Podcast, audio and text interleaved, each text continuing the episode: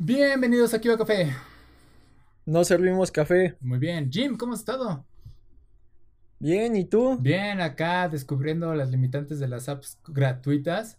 Este, la cámara ya se dieron cuenta, dijeron, estamos ofreciendo muchas este, opciones gratis, gratuitas, tenemos que limitar esto y yo así de rayos. Y pues ahora tengo que ver si comprar el, la APK o este, una webcam. En lo que decido, pues vamos a tener que tener mi resolución toda chafa de mi cámara, pues, limitada gracias al software, pero ya que, güey. El, eh, eh, el, chiste es el audio, lo importante es el audio en esta situación. Eso sí. Eh, sí, este, ¿qué te voy a decir, güey? Entre las cosillas que he hecho en esta semana, acabé Nino Kuni. ¿No has escuchado, has escuchado de Nino Kuni, el juego de Nino Kuni? Mm, no, Escuché del Spider-Man de Miles Morales, si quieres lo comentamos. no, ok, ok. Eh, rápido, Nino Kuni. Ay, perro, anda cruzando aquí en la cámara. Este, Nino Kuni es un juego en el que estuvo involucrado el estudio Ghibli. De hecho, hizo ruido en su momento, fue en el 2011. Ah, se llama Nino Kuni and the Wrath of the White Witch. Es algo así complicado de decir. O la ira de la bruja blanca. Uh, es un juego básico, güey. Realmente es un juego muy básico de RPG. Tiene, es, es una buena introducción para los niños. Ah, para los adultos, pues eh, está entretenido. Tiene, digo, eh, sus submisiones, tiene sus, este, su encanto, su animación estudio, estudio Ghibli. Ah, no sé, este. Ay, espérame, ya, ya está aprendiendo. Sí, este. Lo acabo de terminar. Y pues, como te digo, es un juego normal. Realmente no hay nada que le puedas decir así que, que increíble. ah, escuché que trabajaron en la capa del personaje principal que es Oliver durante muchas horas. Este, para perfeccionar su movimiento. Y digo, pues son detalles que realmente no llego a apreciar tanto. Pero que pues al fin y al cabo son esas pequeñas cosas que hacen la diferencia o hacen relucir tu trabajo. Ah, de repente hay cosas que sí dices que el juego se vuelve un poquito complicado, incluso para mí, digo, no manches, le tuve que invertir un tanto de horas para poder pasar esto. Digo, eso ya no es tanto para niños. Y, el, de hecho, el último jefe me dio batalla eh, que no había sentido en mucho tiempo con algún tipo de jefe. De, bueno, la primera vez lo pongo así, le gané. Chido. Pero por tiempo dije, no, pues ya este, tengo que apagar la consola y no grabé porque dije, son los créditos y los créditos fácil me van a tomar una media hora y no tengo esa media hora. Entonces dije, no, pues ya apago la consola a la fuerza, ya vi cómo vencerlo y llego a la siguiente. Bueno, dije, ya para acabar esto. Vuelvo y me gana el jefe. Yo, ah, ¿qué carajos pasó aquí? Este, de hecho, bueno, las primeras dos etapas eh, estuvieron fáciles, la última fue la que me ganó. Yo, ¿qué carajos? Ya la tercera, pues tuve otra vez dificultades. Y este. Y a duras penas le gané. Y yo así de. ¿Fue un golpe de suerte el de la primera vez o qué sucedió ahí? Entonces dije, güey, si yo fuera un niño, ah, digamos que está dirigido como para de 10 a, a 14 años el juego, este, creo que me hubiera frustrado mucho con esta batalla, si no fuera porque digamos, mi experiencia me ayudó a ver qué, cuál era la oportunidad. Pero sí, eso fue Nino Kuni ah, con Estudio Ghibli. La verdad, digo, no, sé qué tan involucrado está. Y este, pues sí, tenía sus bonitas animaciones. Y pues el diseño de personaje es muy Ghibli. Pero digo, realmente no sé qué tan profundo haya estado en el desarrollo. Ah, pasando a eso, no sé si te haya interesado un juego. Dijiste que el Spider-Man Miles Morales ya lo jugaste. Perdón, ahí sí que no sé qué pasó aquí, se perdió la conexión de internet, se me hace raro, tengo que revisar. No te preocupes. Pero ya, perdón, te corté ahí en la interesante. entonces qué te pareció Spider-Man eh, Spider Miles, Morales? Güey, se me traba, lengua la traba. pues, eh, de entrada le dan su propia personalidad al juego con el menú del intro, vas en el metro. Ajá. Eh, te, dan la opción de hacer un recuento de lo que pasó en el juego anterior. Ajá. Y básicamente se queda donde quedó el otro. Digamos que han pasado tal vez un año, un par de meses, no especifican. Pero ya está Miles trabajando con Peter. Eh, como, como una especie de, ayudante, aprendiz. Entonces, eh, pues en la intro del juego te enfrentas a Rino, que sería algo similar a lo que pasa en el juego anterior que te enfrentas a, Kingpin. Solo que ayudado por, por Peter, lo cual es curioso porque no recuerdo haber visto en un videojuego fuera de los Ultimate Aliens o ese tipo de juegos beat'em up chistosones eh, a dos Spideys al mismo tiempo. Ya de ahí, eh, pues la obvia, ¿no? Peter se tiene que ir de Nueva York por algo, en este caso a acompañar a Mary Jane a, cubrir una noticia. Entonces te dejan la responsabilidad a ti solo. De lo que cabe resaltar es que eh, cambian la mecánica del juego en cuestión de la concentración. En el anterior, los remates eran en función de la concentración y de ahí este también es recuperar salud. Acá la concentración, digamos que lo que cargas es el, toque de Venom. y, lo puedes usar tanto para hacer eh, ataques fuertes que destabilizan al rival o para, o para curarte. Y, los combos de remate van en función del número de, de, combos que lleves. O sea, cada 15 puedes hacer un remate especial. Eso fue lo que, lo que cambiaron y ya este no tiene ni los mismos gadgets y aparte las habilidades este únicas que es el toque Venom y, el, camuflaje este te digo ha avanzado poco en la historia eh, de lo curioso es que como lo compré en preventa de entrada Amazon me regresó como 200 pesos y en segunda este me tocó el código para un par de trajes, uno que es uno blanco y raro, que no está muy padre, y el otro es eh, similar al de la película animada, el cual se ve muy muy bonito, y aparte eh, te dan un par de, habilidades de traje que es que son los este, las onomatopeyas y que se vea con la misma estética del juego, ¿no? de la película, no solo lo el diseño, también toda la estética, solo que después de un rato como que cansa la vista, pero está curioso como detalle. Ok. Y, habrá que ver qué tan largo qué tan, tan elaborado es, porque si no mal recuerdo es como un 1.5. Ok, no, no, no ¿has avanzado mucho en la historia? ¿O cuándo fue lanzado? No, he, avanzado muy poco, básicamente llegué a la parte donde, donde eh, conoces a Tinker en el puente, que es creo que el, el video de demo que estaban usando para patrocinarlo. Ok, eh, ok. Cabe recalcar eh, que la música está interesante, similar a la de Spider-Verse. Ajá. Y además ahí hay un, un pequeño video donde eh, hay un chiqui spoiler. Es casi al principio del juego. Eh, Ganke o Ganki, acá lo pronuncian Ganki, que es su mejor amigo, le dice que, que siempre se refiere a Spider-Man como el otro, pero que él también es Spider-Man. Y es donde empieza a diseñar su traje ya este que soporte sus habilidades del, toque de Venom. Entonces, pues tiene la música y, y, el, montaje típico de, que está probando algo nuevo. Entonces está, está curioso, digo, se siente raro no ser Peter, pero, pero no está mal, le, dan su propia personalidad a Miles y creo que, está este, bastante interesante. Ahí los que tengan la oportunidad de jugarlo ya para Play 5, pues habrá que ver qué, qué tal se ve ya en, esta nueva máquina. Ok, ok, porque te digo que mencionaban que el tiempo de carga del inicio del juego pues es, es demasiado rápido. Este, va. Ah, bueno, siguiendo con noticias de, ya que hablamos de Ghibli y demás, también. en esta semana, ay, se desconectó mi cámara. Ah, ¿me escuchas? Sí. Sí. Va.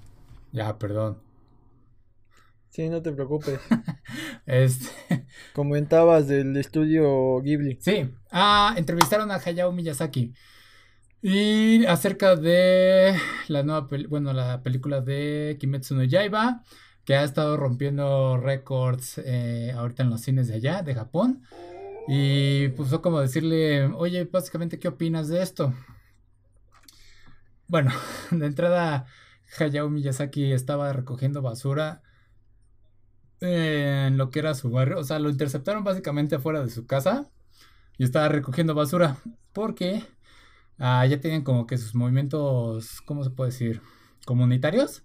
En el que pues una, una vez al año al parecer las comunidades o los vecinos se juntan y recogen basura pues alrededor del barrio, ¿no?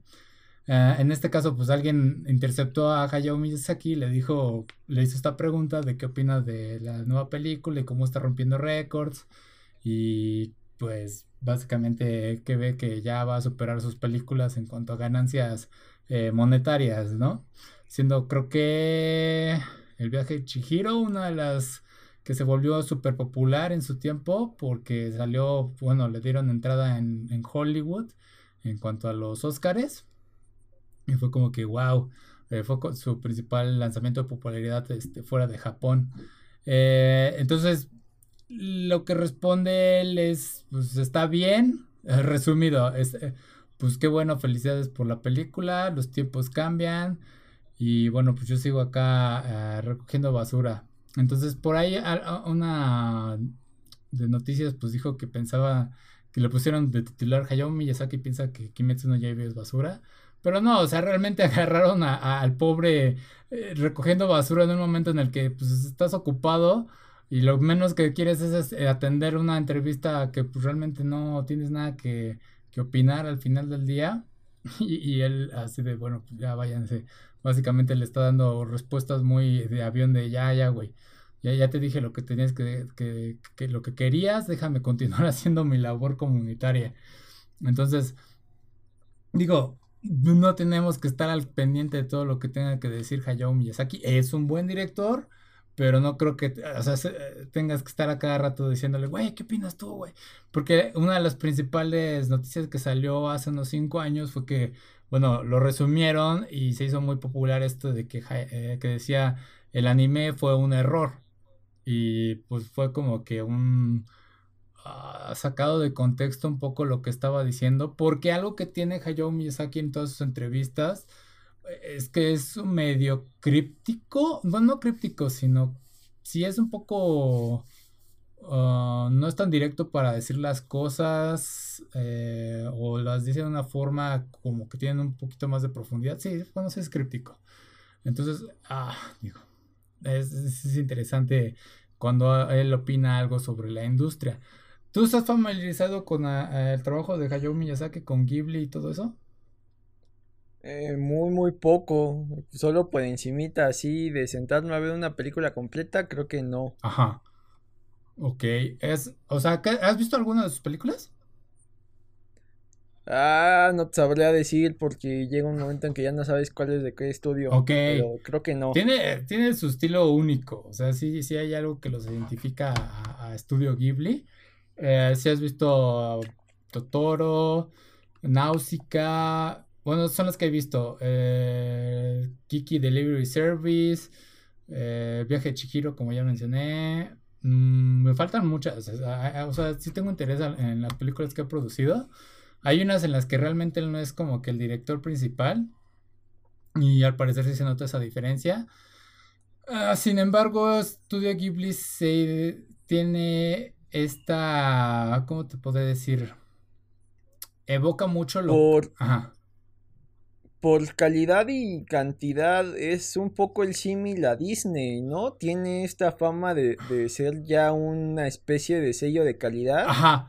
O sea, Disney es muy raro que tenga un descalabro de una película que no, no guste tanto en crítica y que no funcione en taquilla. Y creo que Ghibli pues sería un poco el equivalente, ¿no? Ya tiene esta fama de, de, de, de entregar bien el, el, resultado y aparte de, alcanzar buenos números en taquilla. Su problema es que eh, su taquilla está limitada por lo general a Japón. Es muy raro que, que las distribuidoras eh, se arriesguen a traerla de este lado. Sí, o sea, de hecho, la sorpresa que todos tuvimos el año pasado fue que Netflix se, trajo la mayoría, creo que todo el, eh, lo que ha sacado Ghibli hasta el momento. De hecho, sí le ando dando una revisada porque sí me interesaba. Y, y es a lo que vamos. Tienes mucha razón. Eh, si pudiéramos comparar a Ghibli, sí sería con algo similar a Disney en cuanto a calidad de animación. Sin embargo, algo que recalca o lo hace diferente a, a, Ghibli en cuanto a Disney es que Ghibli se ha mantenido como que en esta estética de, o en esta, ¿cómo se puede decir? Este ética de trabajo en la que quieren la animación ir cuadro por cuadro revisándolo. O sea, de, también es otra de las notas que han sacado sobre Hayao Miyazaki, es que él quiere revisar cada cuadro de, o sea, cada fragmento de cada película, de la película que está lanzando. O sea, de hecho hay un proyecto ahorita que ya lleva como tres años en desarrollo o algo así, y dijeron, y todavía le falta.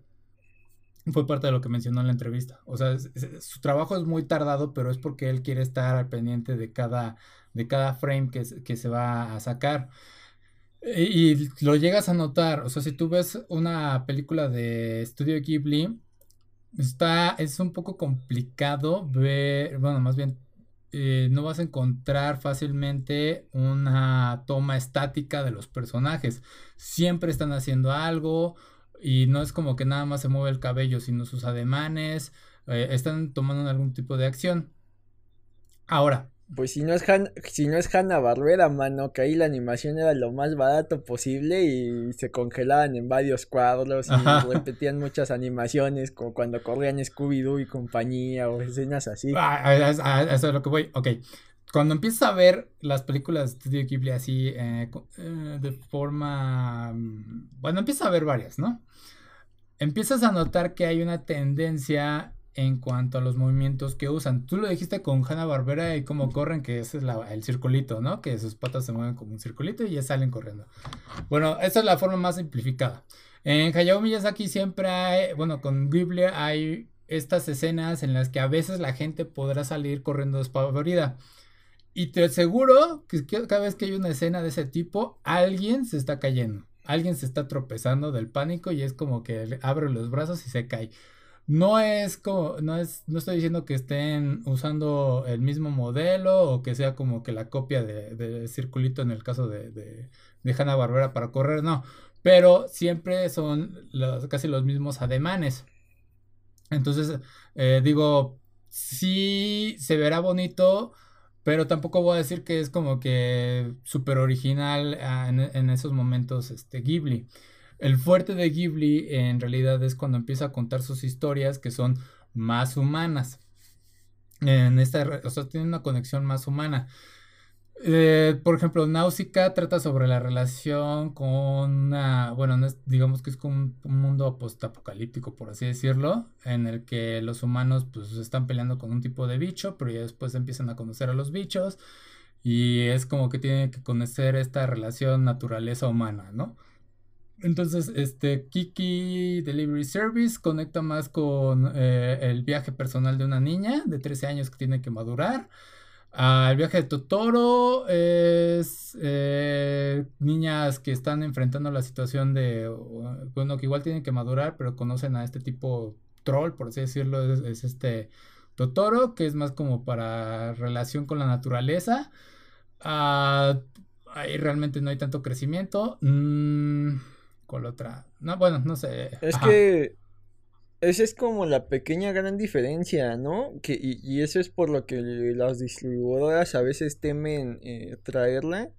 Que a pesar de ser animación, no manejan temas tan infantiles o tan básicos, ¿no? Como en Disney, que por lo general es eh, eh, el personaje que que se enfrenta a un mal, crece como persona y probablemente sea traicionado ahí en medio.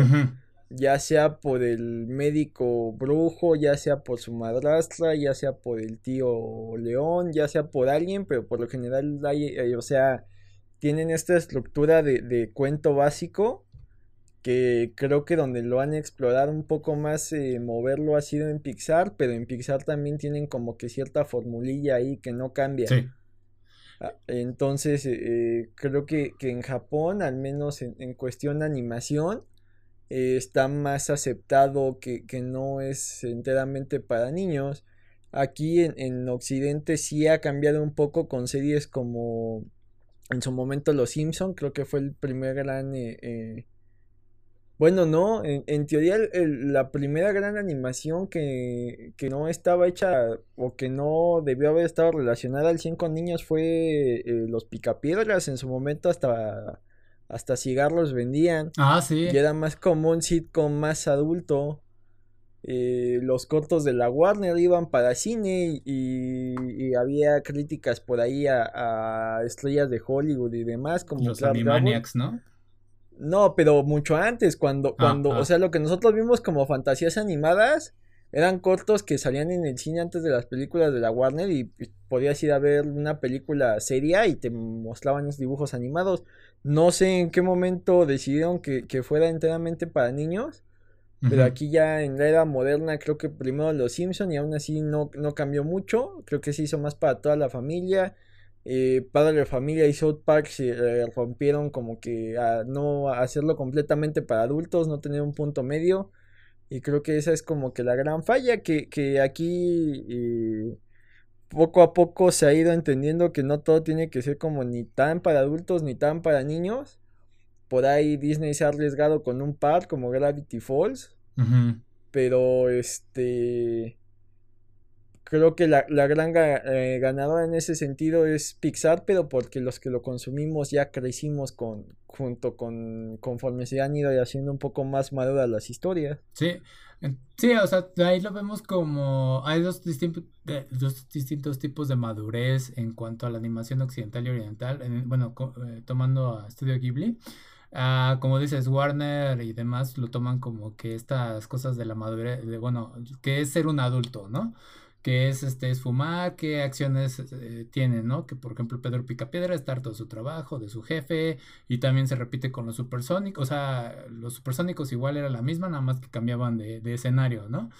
Ah, y las sátiras que dices de personajes famosos. Pero aquí en Ghibli te digo que toma esta madurez de que de madurar, vaya. en el caso, vuelvo a, Kiki Delivery Service, eh, tenía mucha curiosidad de ver esta película, siempre me llamó la atención, por fin la vi, y realmente no hay ningún villano, o sea, eh, conocemos más el viaje de Kiki de, a su madurez como bruja, eh, los tipos de personas que va conociendo, entre ellos la persona que podría decir que es la más mala es la nieta de una anciana, que Kiki conoce. Eh, la anciana le, cocina un pastel a su nieta porque es su cumpleaños y Kiki tiene que ayudar a esta, bueno, por buena onda, eh, ayuda a esta persona a, cocinar el pastel porque se le descompuso el horno, el normal, el de gas, y le ayuda con su horno de, ladrillos. Este, eh, al fin y al cabo, terminan de cocinar, de, de hornear el pastel eh, a tiempo, como que corriendo, sale corriendo Kiki a entregarlo, se suelta la lluvia, llega a la casa y abre la nieta y la nieta, eh, Kiki le entrega el pastel y le dice a la nieta, ay, o sea, es otro de los tontos pasteles de mi abuela. Dice, bueno, ya, gracias. Y es así de, todo el esfuerzo que hizo Kiki fue recibido por una persona que no está agradecida por las buenas intenciones de alguien que conoce la abuela, ¿no? la anciana. Y así de... Y realmente Kiki no puede hacer nada porque realmente no tiene una conexión con ninguno de estos personajes de, tan profunda para decir, ah, es un familiar, es un amigo. Entonces, digo, realmente no a, explorar estos temas de, güey, pues no puedes hacer nada, hasta ahí te quedas. Y, y a lo que voy es, uh, cuando me regreso a esta parte, cuando Hayao Miyazaki dice el anime es, fue un error, es que lo toman de la parte en que dice, Actua eh, en, esta entrevista básicamente dice que el anime ha dejado de tener esa conexión emocional, que ya no están explorando más esa parte humana, que es porque las personas ya no quieren tener esta conexión humana y entonces que justamente eh, evitan eh, tener esta realidad y que se enfocan más en ver pues lo estético. Entonces, a mí me, hizo recordar, y ahí me podrás tú eh, guiar en esta parte en, cuanto a, ¿cómo se llama? Scorsese, güey, cuando habló de las películas de Avengers, que dijo, güey, realmente no son cine. Y dije, pues tiene razón, güey, y yo lo sé, y no lo puedes tomar como crítica personal. Sin embargo, sí, o sea, son películas que ganaron mucho dinero, y aquí lo podemos comparar con Kimetsu no Yaiba, que está rompiendo récords en Japón. Este, entonces pero dices, güey, es que al fin y al cabo, pues es como de, si lo tuviéramos que comparar, es como comida chatarra con comida gourmet, por así decirlo, ¿no? Es, muy fácil de digerir, es muy fácil de adquirir, no necesitas pensar, a diferencia del cine que hacen Hayao Miyazaki y Scorsese, que Scorsese pues todavía es un poquito más complicado que, que, Hayao Miyazaki en este sentido. Entonces, digo, no están mal los dos en lo que están diciendo, sin embargo, pues, este, sí puede sonar un poco agresivo para otros, ¿no? No sé, yo creo que ahí sí, pues ya es pecar de viejo, o sea, no... Mm. Ajá. Vamos, eh, el querer que todo se haga como tú querías hacerlo, creo que eh, estás limitando mucho a que las cosas evolucionen. Ajá. Eh, mm, muy sencillo, este... Supongamos que, que, en su momento a Scorsese le hubieran dicho, no, no puedes hacer Taxi Driver porque está muy violenta. Ajá. Y sin Taxi Driver tal vez no tendríamos cine como el de Tarantino. Entonces vamos, o sea, en su momento a lo que le tocó a Scorsese de romper y meter eh, este tipo de obras que, en su momento fueron criticadas por ser muy violentas, pues era ir contra lo que ya estaba establecido. Ajá. En el, caso del MCU, eh, ya tenías establecido que las películas duraban una hora y media a dos horas, tenían un principio y un fin, y lo que te está vendiendo el MCU es venderte franquicias dentro del cine Habrá gente a quien le guste y habrá quien no le guste, pero pues es una forma distinta de hacer las cosas. Tal vez su, logro eh, en cuestión de historias no sea lo mejor porque tienes un estudio detrás que necesita ganar dinero porque salen muy caras. Pero eh, todos los logros técnicos, todos los, booms de carreras que has visto por, por personas que han sido influenciadas, creo que es bastante rescatable. Entonces, pues es válido hacer una crítica, pero creo que las críticas tienen que ir más en función de, argumentos, no tanto de una, ah, es que lo nuevo está chafa y está feo. O sea, si, si, no haces una crítica con argumentos, más que criticar, pareces un viejito gruñón que nada se está quejando de que en mis tiempos todo era mejor. Sí, entonces, este, por un lado, o sea, entiendo, entiendo Scorsese que, que se queje, entiendo que, que, que el de Estudio Ghibli se queje, pero también ahí eh, creo que como dices, pues la comida chatarra vende más y, creo que no es medida, es eso de, de, revisar números para revisar calidad de películas, creo que no, no es lo ideal. y, y, por ejemplo, eh, este de Demon Slayer, Kimetsu no Kaiba, tengo entendido que la animación fue lo que lo volvió un boom porque el dibujo del manga es como que muy parco. Sí. Y en sí la historia es como que medio shonen genérico, pero las animaciones de, de, de las peleas creo que es lo que hizo que se volviera irrelevante. Y va a ser algo que no creo que queda a la posteridad. No, no, no suma o no rompió esquemas como Attack on Titan, que creo que es de lo de lo último que, rompió el internet o el mismo My Academia que, está haciendo ahí una fusión extraña entre shonen y cómic de superhéroes que, pues bien podría ser queja de muchos, ¿no? Decirte es que no entiendo por qué en, Japón estás haciendo algo que en Estados Unidos llevan haciendo desde los 30 pues es, es intentar darle un, una nueva vista algo que ya existía. Es como si te dijera, ya no hagas películas de mafiosos, porque ya Coppola y Scorsese las hicieron todas. Por ahí habrá alguna historia nueva que contar y, con algún giro que ellos no han visto y, y, supongo que les rendirán homenaje y tendrán este influencia de ahí porque tampoco te puedes separar de lo que ya existe, pero sí, sí es complicado y creo que hasta un poco irresponsable solo salir y criticar algo que realmente no te gusta. Sí. Y eso por un lado, por otro lado, te digo, al final la calidad va a hablar. O sea, tú puedes revisar todas las del MCU y las que mejor les fue en taquilla eh, suelen ser las que mejor están hechas. Sí. Y ya si nos vamos, por ejemplo, a la animación, eh, mira, dejando de lado eh, las japonesas, ahí, ahí este, los números de franquicias a mí me llaman mucho la atención porque eh, si tú te fueras a, animación pura y dura, ¿cuál creerías que es la, que más dinero ha recaudado, la franquicia que más dinero? ¿Así de cualquiera? Ah, Ajá. ¿Animación en cine? Sí. Toy Story, diría yo. Pienso. Toy Story, eh, las cuatro películas, si no me equivoco, han ganado Oscar. O han estado nominadas. Las cuatro son muy buenas. Las la, la primera, básicamente, eh, le dijo a los estudios que la animación por computadora podría estar bien hecha y podría ser redituable. Ajá. O sea, básicamente es de esas películas que debe de estudiarse su historia, su impacto cultural y demás. Ajá. Y, y toda la franquicia está en el cuarto lugar de las más redituables. Ajá. Le ganan películas que realmente no, no son mejores.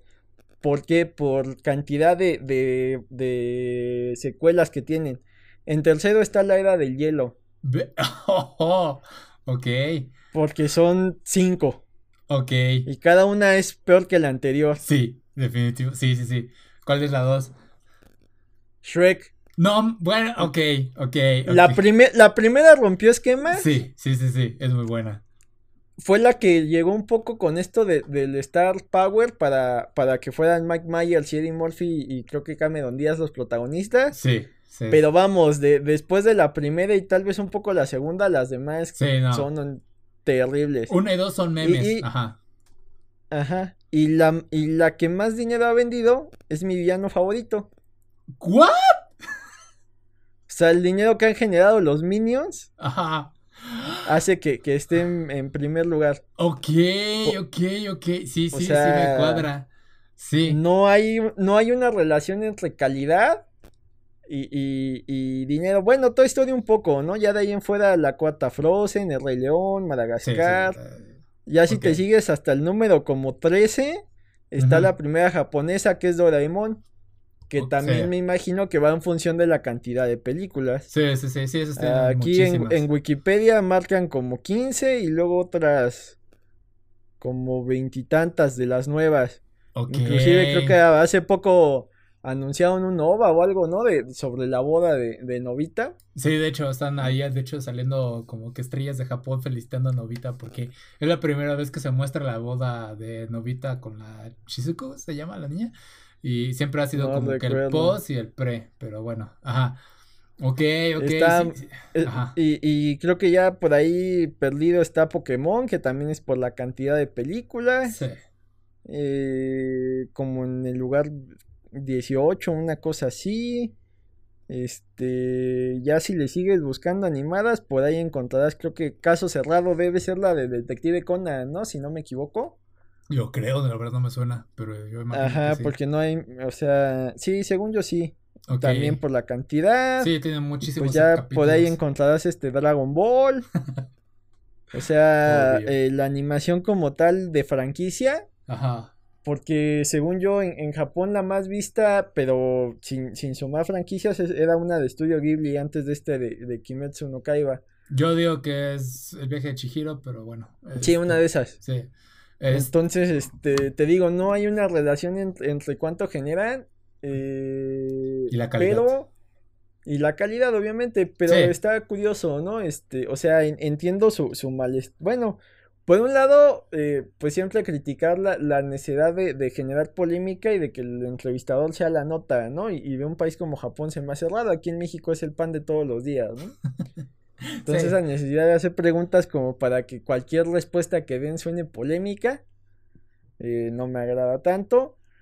Y por otro lado, pues también ya es un señor semi retirado, ¿no? Que creo que ya no está tan al pendiente de, cómo hacen las cosas, entonces, este... Creo que tiene 80 años el señor. Sí, pues es válido que diga que no le importa, ¿no? Porque realmente, pues ya esa edad ya no te importa y... y... Y es curioso que los pongan a pelear porque te apuesto lo que quieras que muchos de los involucrados en la película de Kimetsu no Kaiba son super fans de las de Studio Ghibli, entonces vamos, o sea, pues es que te pongan a pelear con uno de tus ídolos, lo veo como que hasta grosero, ¿no? Sí, la verdad, esta entrevista la leí cómo la manejaron. Y luego le dije, no, este güey estaba buscando como la nota amarillista, sí se veía muy, muy desagradable la forma en que forzaron las preguntas o por lo que se daba a entender cómo se le sacaron las respuestas a Hayao Miyazaki. Y pues como dices, eh, ahora sí que calidad no es igual a cantidad, o bueno, en este caso, pues lo que vendas. Los Minions, tienen razón, fue, explotaron y fue lo que disparó a, Despicable Me, mi villano favorito. Este, y a lo que iba también es, hablando de, de animación, o sea, Hayao Miyazaki se queda mucho con la animación tradicional. Y hay un clip por ahí donde le enseñan eh, eh, como que un modelo 3D, o sea, sí, un modelo 3D de un cuerpo que está como que arrastrándose. Este, o sea, ni siquiera está caminando, ¿no? Es un arrastrado y se ve medio creepy. Y a lo que él dice, güey, a mí no me gustó, e-", o sea, termina de mostrárselo y le dice al que se lo presentó, a mí no me gustó esto, me parece un poco desagradable, porque tengo un amigo, un amigo quien perdió, creo que una mano, o eh, está sufriendo de, Parkinson y tiene muchísimas dificultades para moverse. Entonces ver este tipo de animación me hizo recordarlo y me hace sentir lástima. Entonces la verdad no, no, no me gustó. Pone la cámara con el güey que le mostró la animación y se queda así de... Ah, ¿No? Y el productor de, de Ghibli le dice, güey, ¿qué pretendías eh, tú mostrándonos esta, esta, esta cosa, ¿no? Esta animación. Y ya contesta otro de los presentadores, dice, bueno, es que lo que queremos hacer es integrar este tipo de, animación para a futuro y, pues mejorar eh, la forma en la que se animan las cosas. Y le dice el productor, básicamente quieres hacer una máquina que anime en automático. Le dice, sí, queremos hacer una máquina que anime. Y si es, y de repente voltean a Hayao Miyazaki es como que, Híjole. Ah, entonces así como que el golpe del tiempo. Sí es alguien que es que muchas de sus entrevistas sí se nota como que esta parte de decir, pues el tiempo se está moviendo, pero creo que hay que mantener algunos valores. No lo dice como de una forma despectiva, o sea, sí, puede, sí puede sonar como despectivo algunas veces hacia las nuevas generaciones, pero no lo es, es como que se enfoca más en esta parte de, güey, pues tenemos que pensar y recordar la parte humana. Este, entonces, pues eh, realmente no lo podemos criticar, el señor tiene buenas intenciones, sí, a veces es muy duro, incluso se volvió cuando sacó su hijo una película, su primera película, eh, dice la historia que se paró, o sea, a mitad de la función se paró y se salió y le dijeron, ¿qué sucedió? Y básicamente dijo, no, no está listo, mi hijo no está listo para hacer películas. Y, y ah, fue como que, wow. Y al parecer sí realmente la película de, su hijo no fue tan buena, entonces es como que eh, habría que checarla por separado. Pero vaya. Lástima que José José nunca hizo eso con su hijo, carajo. es que el dinero es dinero ahí, güey. Entonces, en, en ese caso es dinero, pero... Este, pero bueno, te digo, o sea, como que hay dos vertientes. O sea, por un lado, pues los, los grandes y antiguos maestros, pues sí están llenos de sabiduría. Sí. Pero por otro lado, creo que, creo que es válido, pues, darle paso, ¿no? A nuevas tecnologías, nuevas generaciones. Por ahí escuchaba un comentario, ¿no? Que la gente se queja mucho de que usen autotune. Ah. Y dice, no, pues es que, o sea, los Stones, los Beatles no lo hubieran usado. ¿Y, y qué te hace creer que, que Lennon y McCartney no se les hubiera ocurrido algo que hacer con el autotune y hubieran sacado cosas bien locas? O sea, pues, las nuevas tecnologías son herramientas y, habrá quien sepa usarlas para, para hacer cosas geniales y habrá quien eh, las use más como muletas, ¿no? Para suplir ciertas fallas. Entonces, pues es, curioso, creo que estamos en, la edad de oro del entretenimiento y eso que fue una industria que fue muy golpeada este año por, por todo, como casi la mayoría. Entonces, este, pues está haciendo ahí una fusión muy rara que, que creo que va va a velocidades este, impresionantes, como la tecnología al servicio del entretenimiento está avanzando. Y pues hay gente como, Pix, como las de Pixar, hay gente como los de Disney que, que van a la vanguardia de esto. Y habrá gente que, que siga eh, recurriendo a, métodos tradicionales. Y como bien, pues tal vez sea más costoso o, acabe siendo una mezcla ahí, ¿no? O sea, tal vez... Eh, eh, eh, una especie de animación 2D apoyada por software para que sea un poco más rápido de animar y no te cueste tanto tiempo generar cuadro por cuadro, no sé, o sea, creo que ahí mientras mientras lo que estés generando lo hagas creo que de corazón. Sí.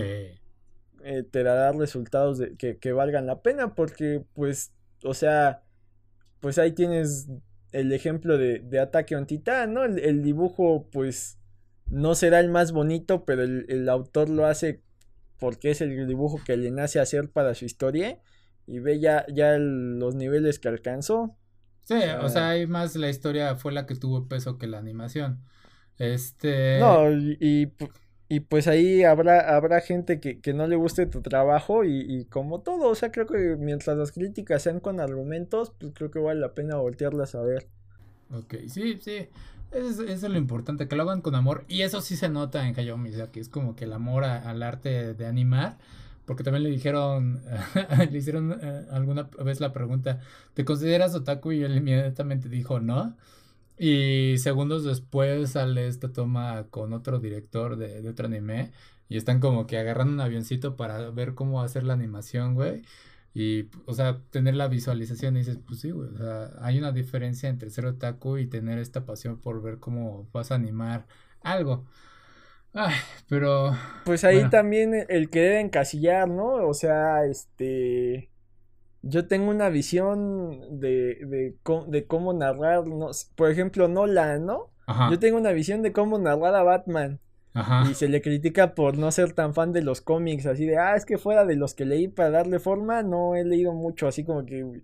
Y, viceversa, ¿no? Zack Snyder, ay, es que es muy fan, o sea, no necesariamente el que es más fan te va a dar mejor trabajo. Ajá. Y el que lo esté adaptando no tiene por qué ser un, sabio y, tal vez si tenga consultores, pues dan las cosas. Entonces, sí, sí es, es curioso ahí cómo se van dando los proyectos. Sí. Pero bueno, hablando de curioso cómo se dan los proyectos, saltando al otro tema, eh, saltando de un lado a otro muy cañón. Ah, hay una demanda, al parecer, en contra de Riot, el estudio detrás de League of Legends. ¿Por qué? Porque al parecer uno de sus nuevos personajes, llamado Seraphine, para el grupo KDA que crearon eh, ahí con sus personajes, tipo coreano, este, se parece mucho a una chica que se llama Stephanie. Entonces, ah, tú ves las fotos y Serafín y Stephanie sí lucen muy, muy similares. Y las coincidencias no terminan ahí, güey. Pero vamos por partes. Esto surge porque eh, Stephanie eh, dice que pues, ella, estuvo saliendo en algún momento el año pasado, al parecer, con alguien que trabajaba dentro de Riot. Esta persona, quien le dijo John, lo menciona nada más como John, eh, le decía, güey, oye, estaría bien, o más bien insinuaba ideas en las que le decía, oye, pues te quedaría como que el personaje de Ari, Ari la, la que es como que la zorro de nueve colas de ahí de, League of Legends. Y, le dice, ah, y sacan, empiezan a compartir ideas. Eh, dice, güey, ¿no te interesaría, en, algún momento le dice, ¿no te interesaría trabajar en algún proyecto como de actuación de voz dentro de, Riot? Le dice, no, la verdad no, no, me interesa. Eh, seguían como que medio platicando, se conocieron por internet, salieron, dice, como dos veces, pero en una de esas ocasiones la invitó a los al estudio Riot. Y pues le dieron como que su mini tour. Y al, al parecer el güey logró conseguir que uno de los artistas dentro de Riot le hiciera como que un póster especial donde plasmaran como que su cara de ella eh, con el personaje de Ari. Y pues sí fue como que, ok, interesante. El tipo incluso llegó a, dice ella, que, que llegó a imprimir uno de sus ensayos porque ella estaba como terminando la universidad imprimió uno de sus ensayos y lo metió ahí en, las oficinas, lo, enmarcó, dices, ok. Ah, y hubo muchas insinuaciones por parte del tipo para decir, güey, estaría bien interesante integrarte a ti dentro del juego y compartir ideas. Ah, el chiste es que, eh, o sea, durante ese poco tiempo incluso ella le dijo, no, pues mi fecha de cumpleaños es el, creo, 29 de septiembre, dijo. Y coincidentemente, un año después, el 29 de septiembre, se lanza a Serafin, este personaje, y que se iba a integrar al grupo de KDA de League of Legends. Y fue así de ella para decir, güey, eso está muy raro, porque empezaron a saltar las similitudes. Y nuevamente, ves las fotos de ella, el personaje de Serafin tiene cabello rosa, tienen como que casi mismo perfil de cara. Eh, tiene un gato, el personaje de, de Serafin, ella también tiene un gato. El personaje dibuja, ella también dibuja como hobbies. Dice que sus estilos de arte son similares, la verdad sí no, no lo veo tan similar, pero pones en comparación sus fotos y el arte que sale de Serafin y güey, alguien sí, sí se ve así cañón que alguien pues la agarró de modelo y o sea, nada más hizo ahí su juego de, bueno, este es el nuevo arte de Serafin. Entonces, digo, sale esta presentación como que de demanda de decir, pues robo de identidad, no sé, o sea, está interesante este caso. y digo, sí, causa un poco de miedo ya conociendo la historia. Ah, digo, entiendo cómo los artistas pueden tomar ciertos modelos y decir, güey, ah, me gusta mucho esta pose y la voy a plasmar con este dibujo. Pero como que cinco fotos, seis fotos de esta chica que se semejen a lo que están sacando con el arte de Serafín. Y aparte, digo, nuevamente, Serafín, Stephanie, muy similares. Eh, no es coincidencia, güey. No, no, no está muy difícil. Eh, Riot está diciendo, no, güey, pues realmente el tipo con el que habló ella dejó de trabajar hace un tiempo y esto no tiene nada que ver. Entonces, básicamente están diciendo, no. Ah, pero estamos viendo ahí que procede, ya mandamos, ah, le mandamos un mensaje a su abogado de la chica, pues no nos ha contestado y estamos viendo qué sucede. Y digo, uff, güey, si está cañón, ¿no? Que veas de repente tu cara plasmada en un personaje. Bueno, que se parezca, pues ahí lo raro es porque sí hubo un contacto con, la empresa. Alguien, ajá, alguien. De ahí en fuera, eh, pues inspiraciones suele haber mucha de, de, ciertos dibujos, de ciertas cosas, y aquí lo de las leyes de, derecho de autor y, uso de imagen, pues ahí creo que va más en función de lo que decida el juez, más en Estados Unidos que demandan por todo. Sí, entonces, este, pues sí está delicado, creo que no sé, raya entre acosador y, y, y, cosa ahí rara de película de terror, entonces, este... Sí, porque... No lo sé. Ajá, a pesar de que fueron tres meses los que estuvieron hablando y que salieron como dos o, dos ocasiones, o es lo que dice ella, eh, nuevamente, esta parte de que el artista tome inspiración en la foto de alguien y tome la pose y dices, ok, es una, ¿no? Pero cinco fotos que se parezcan a ella. Y luego, y, digo, tienen casi el mismo peinado. Ah, en algún momento, pues tienen lentes, las dos personas, o sea, la persona y el personaje.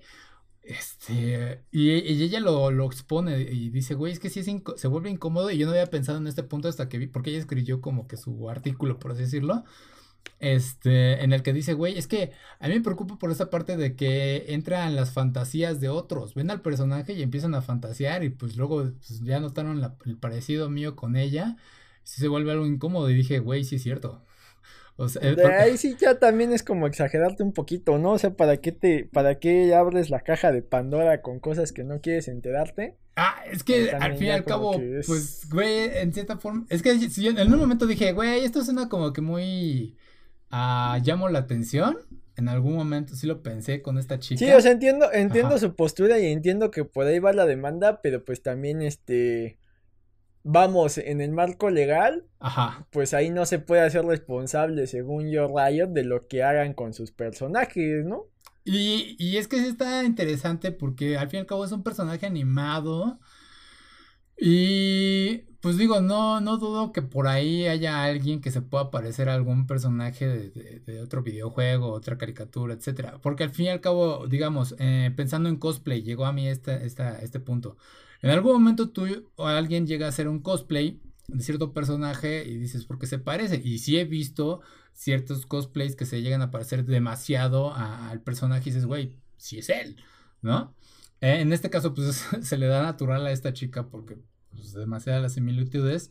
Y digo, aquí la demanda no sé si pueda, qué tanto, o sea, hay que estar ahí al pendiente cómo va a proceder. Porque ya he visto este tipo de cosas. Eh, me recuerda dos casos. Uno es el de Ellen Page con. Ahí sí Ellen Page. Esta. ¿El de Last of este, Us?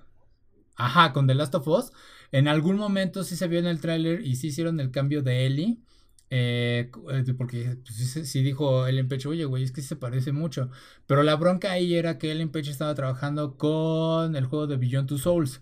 Entonces, digamos que el, eh, Quantic Dream se, llamaba la, se llama la empresa. Este ya tenía, pues digamos que los derechos sobre la imagen de, de, Ellen para en ese, en ese año, en ese momento, en ese proyecto. Entonces sí fue como decir, güey, sí, pues necesitamos que hagas ese cambio.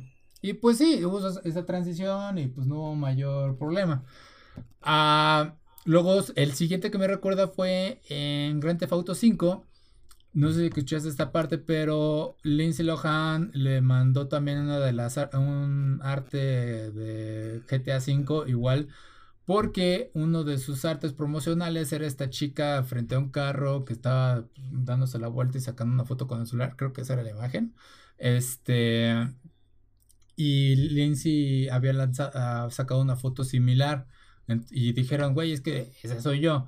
Realmente las en faciales no había, si era como que casi la misma pose, pero no había, realmente estaba más, eh, sí, alguien, como digo, nada más tomó la pose como referencia y hizo el arte promocional.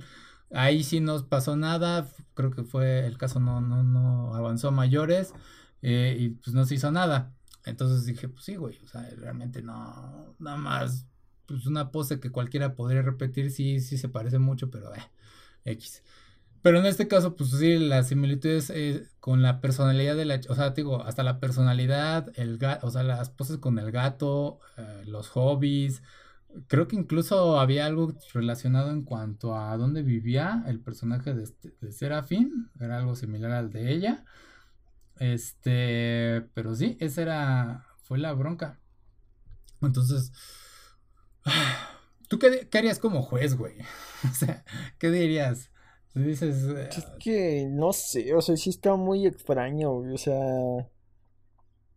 No lo sé, porque por ejemplo, de, demandas ahí curiosas, escuché el caso de, un juego de la WWE, donde la diseñadora de los tatuajes de Randy Orton estaba pidiendo una remuneración porque como Randy Orton tenía los tatuajes en el juego, mm. pues estaban usando su arte y quería ganarle ahí un dinero, pero... Sí pues no sé qué tanto, o sea, pues si tu diseño se lo vendiste a Randy Orton para que él tenga el tatuaje, entonces ya qué tanto sigue siendo dueña de esa imagen o de esos derechos, o sea, sí, sí, sí, se vuelve ahí un tema ahí complicado, curioso, ¿no? O sea, y creo que ya había, había precedente de algo así en denuncias, entonces creo que lo que van a, lo que va a acabar haciendo League of Legends o Riot es este aplicar la de arreglarlo fuera de la corte o, le cambian parte del diseño a la chica o le dan un, un varo y ya ahí muere. Entonces este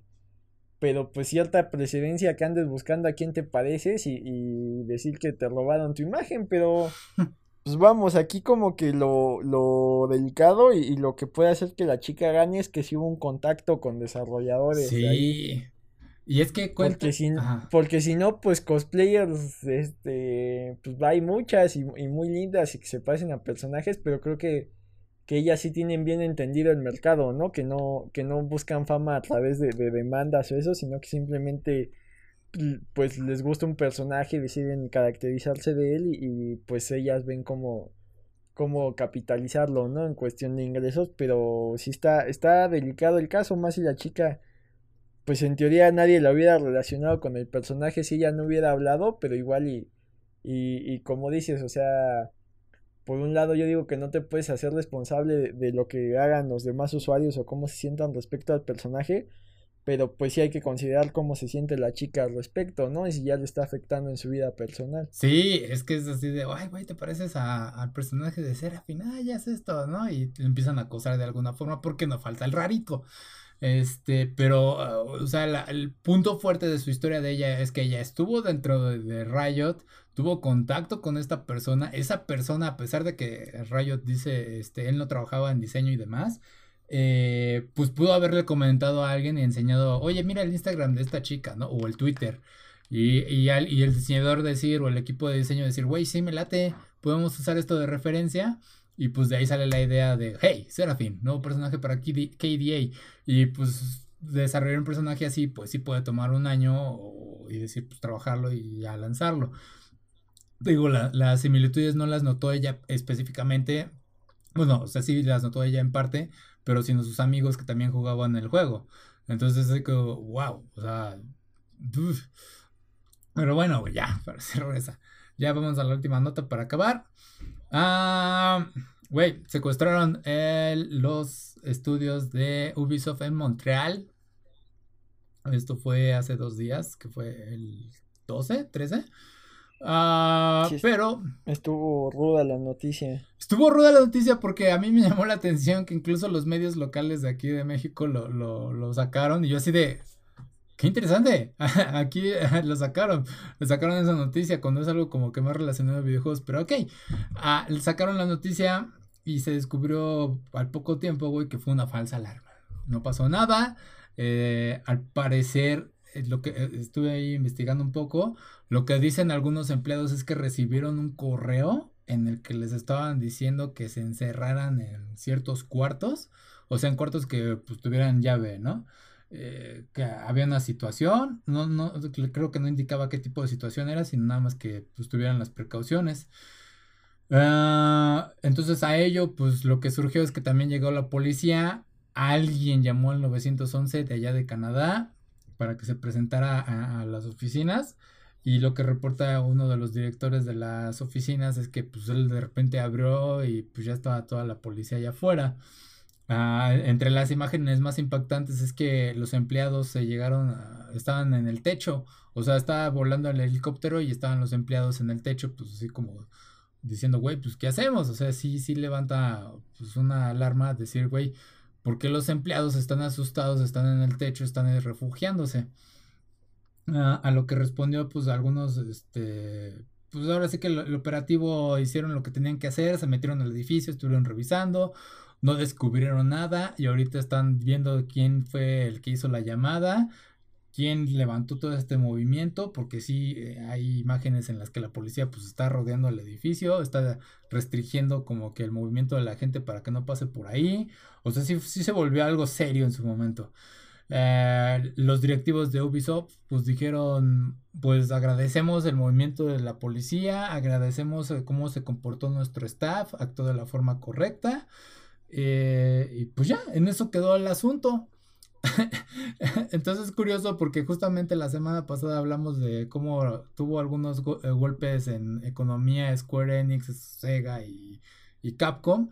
Y ahora Ubisoft tuvo otro ataque, que no mencioné esto, por cierto.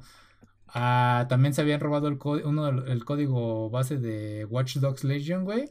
Ah, antes de todo. Ah, qué irónico. Ajá, sí, güey, se lo robaron y, hubo, y hubo ah, lo que llamó la atención, eh, se lo enseñaron a programadores y dijeron, güey, esto es una broma. Este, este código de juego está hecho, es un asco. Bueno, básicamente es, un trabajo de niños.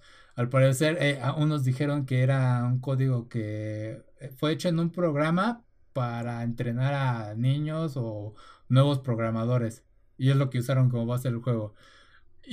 Y, así de, ah, como dices, qué curioso, güey, que hayan recibido ese ataque. Y pues digo, ah, si alguien mandó un correo a todos los empleados es que también ya se había infiltrado de alguna forma por la parte de internet. Entonces, ah, güey, ¿qué, ves? qué opinas de eso?